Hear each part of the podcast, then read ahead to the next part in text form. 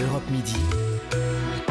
Patrick Cohen. Bonjour Simonetta Greggio. Bonjour. Romancière et traductrice italienne installée en France, vous avez vu hier comme euh, tous les Italiens ressurgir ces fantômes des années de plomb, ces anciens activistes des années 70 et 80 condamnés euh, pour crimes de sang et réfugiés en France. Sept d'entre eux ont donc été arrêtés, deux autres euh, sont recherchés. L'un vient de se rendre, on vient de le dire, en vue d'une extradition, mais il y aura sans doute des années de, de guérilla judiciaire. Vous avez vécu ces années-là en Italie avec votre famille. Vous avez signé deux romans qui racontent ces décennies euh, tragiques, Dolce Vita et, et Les Nouveaux Monstres. Que vous inspire ce coup de filet? Écoutez, hier, euh, ça a été vraiment une espèce de pluie de, de messages. Est-ce que tu as vu ce qui se passe? Maman m'a appelé en disant alors euh, qu'est-ce qu'il faut en penser? Je dis mais maman, c'est pas à moi de te dire ce qu'il faut en penser, bon sang. Ça fait 40 ans que ça dure, ça fait 40 ans qu'il y a des silences, des ombres rouges et noires sur tout cela, et ça fait 40 ans qu'on ne veut pas réellement savoir ce qui s'est passé, on ne veut pas affronter les choses. Vous savez, je pense que un pays fort, un pays qui a une forte constitution comme l'Italie, euh, doit faire les comptes avec son passé. Et on a l'impression que tout ça était toujours un peu, voilà, c'était pas le moment, et puis c'était pas, on n'avait pas les moyens, et puis les archives n'avaient pas été euh, des, des sécrétées, etc., etc. Euh, il me semble que Enfin, posez-moi la question, mais même sans que vous me posez la question, je peux vous répondre. Mais il me semble que ça arrive à un moment où, bien sûr, il faut payer pour ce qu'on a fait, mais bien sûr, il faut que les choses soient faites pas de cette manière-là. Et bien sûr que tout ça arrive à un moment où Super Mario a besoin de bien montrer. Euh, Mario Draghi, le président du Mario Conseil. Draghi a très besoin de montrer comme il est fort, comme c'est un, un, super euh, chef du gouvernement, euh, comme tous les milliards qu'il va demander à l'Europe, hmm. il a besoin quand même de les justifier. Et comment Macron est juste en train de faire des énormes clins d'œil à sa droite. Donc voilà, c'est ça que je regrette, si vous voulez. C'est-à-dire que tout ça est fait comme d'habitude, dans la précipitation, euh, dans le, un peu dans n'importe quoi, excusez-moi de vous le dire, mais c'est ce que je pense. Il y a une opportunité politique, c'est ça que vous voulez dire, Simonetta Greggio? Sans doute. Et, et, et c'est euh, sans doute euh, incontestable, mais euh, pour revenir au fond, d'abord la réaction des Italiens euh, en Italie, euh, la décision est saluée comme un geste historique. Je vous livre quelques titres de la presse italienne ce matin. Fin de cavale, il messaggero.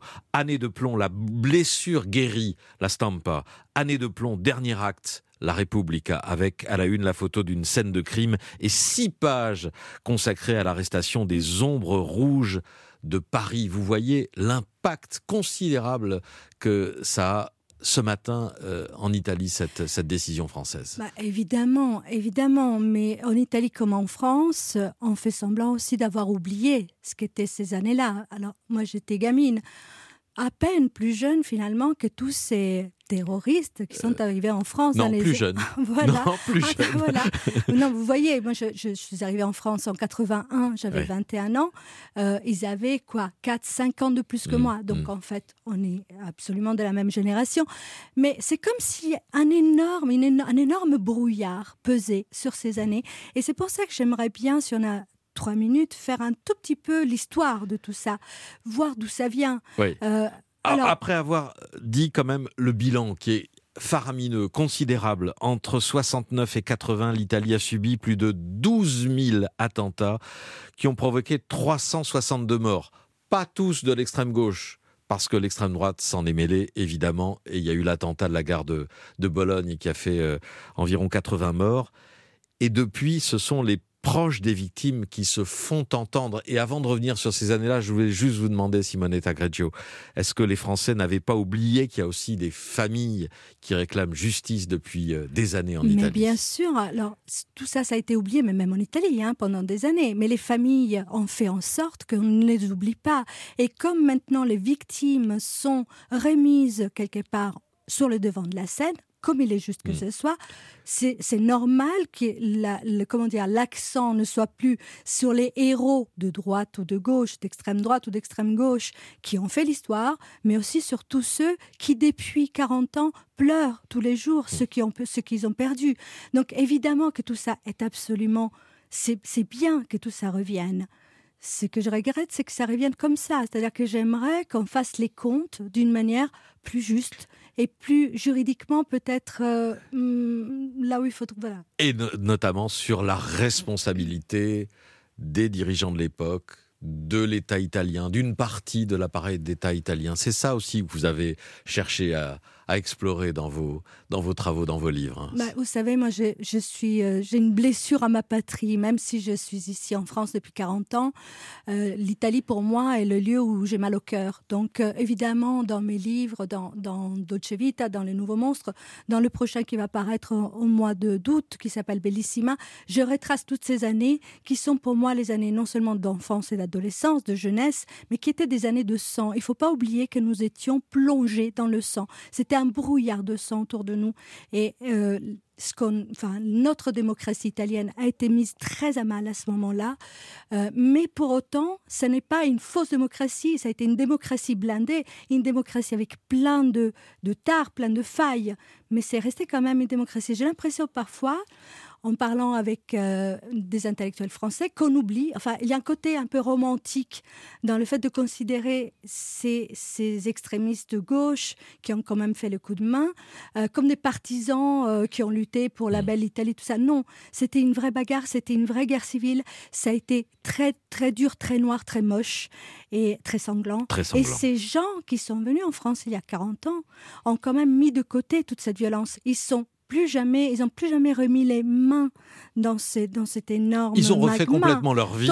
Et le plus souvent au grand jour, en exerçant des professions publiques, comme chez Zare Battisti, par exemple, euh, l'écrivain qui... Il suffisait d'ouvrir un, un, bottin téléphonique pour les trouver. Alors les ombreros, excusez-moi, ça me laisse un peu perplexe, vous ces côtés un peu euh, investigation, mais investigation de quoi? Il suffisait de les, de les non, voir, non, non, non, ça résulte d'une volonté politique, euh, et de rien d'autre. Alors, c'est pour ça que j'aimerais remettre un peu les choses à leur place. C'est-à-dire que oui, ces gens euh, sont coupables, mais oui, l'Italie euh, s'est rendue coupable aussi de torture, s'est rendue coupable de dérapage, s'est rendue coupable de dépistage. Et il ne faut pas oublier que toute l'extrême droite et tous les euh, attentats d'extrême droite ont été tenus par la main d'une certaine manière par l'État et par les services, par une partie des services secrets italiens. Donc voilà, si vous voulez, il faut remettre les choses un petit peu en équilibre et non pas crier comme l'Italie le fait à cette espèce de victoire qui n'en est pas une, parce que c'est une victoire qui fait mal au cœur, et comme la France l'a fait la semaine dernière avec la Tribune du Monde, euh, avec un romantisme qui n'a pas lieu d'être non plus. Voilà. Ces militants, euh, Simonetta Greggio, souvent euh, ex-Brigade Rouge, mais pas seulement. Ils sont âgés de 62 à 77 ans.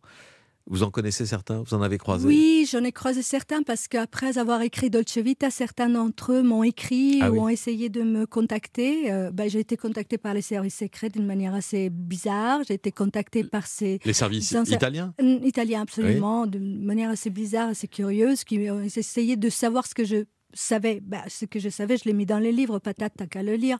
Donc, euh, et, d'un autre côté, donc ces anciens euh, terroristes m'ont euh, m'ont fait signe, m'ont fait un peu des signes, des signes de pied, et j'ai été très touchée par l'un d'entre eux, dont je dirais pas le nom, qui m'a un peu raconté son histoire personnelle. et en fait, son père a tué sa mère euh, quand il avait 14 ans. Il s'est retrouvé à 15 ans sur la route et il est, euh, il s'est retrouvé très proche des Brigades Rouges. Comment on se retrouve, voilà, dans une vicissitude de la vie, si vous voulez. Ensuite, il a quand même fait des conneries. Il est venu en France, il a refait sa vie. Mais le soir où, où, on a parlé de tout ça, on a parlé de Piazza Fontana. Donc le 12 décembre 1969, je lui ai dit est-ce que c'est à partir de ce moment-là, puisqu'on a à peu près le même âge, que tu as senti qu'on était trahi par l'Italie et, et à ce moment-là, il s'est levé de table et il est parti aux toilettes. Et en fait, il pleurait. Rappelez-nous ce qu'était Piazza Fontana. Piazza Fontana, qui est appelée la mère de, toutes les, de tous les massacres, est le premier massacre d'État. C'est-à-dire que euh, une bombe a été posée dans une euh, banque milanaise euh, par deux hommes d'extrême droite et avec le concours des services secrets italiens. Et ça a été après, si vous voulez, c'était le début de la stratégie de l'attention, le début de la, du chrononyme Les années de plomb. Euh, pourquoi? Parce qu'il fallait, d'une certaine manière, euh, apaiser une Italie qui était au bord, disait-on, de la guerre civile. Et ça a été une série de crimes euh, épouvantables. Vous le rappelez dans vos livres, on n'a pas seulement tué des personnages haut placés, mais aussi euh, des gardiens de prison, des policiers. On a, il y a eu des viols, il y a eu des, choses euh, ou des massacres aveugles. voilà, vous préparez, vous l'avez dit, un prochain livre. C'est prêt, c'est prêt. Bellissima à la rentrée chez Stock. Et puis je rappelle vos, vos, deux livres, Dolce Vita et, Les Nouveaux Monstres. Merci beaucoup, Simonetta Merci, c'était formidable de pouvoir vous parler. Merci à vous. Europe Midi, Patrick Cohen. Dans un instant, d'autres infos, le 13h, puis la France bouge. Bonne journée à l'écoute d'Europe 1.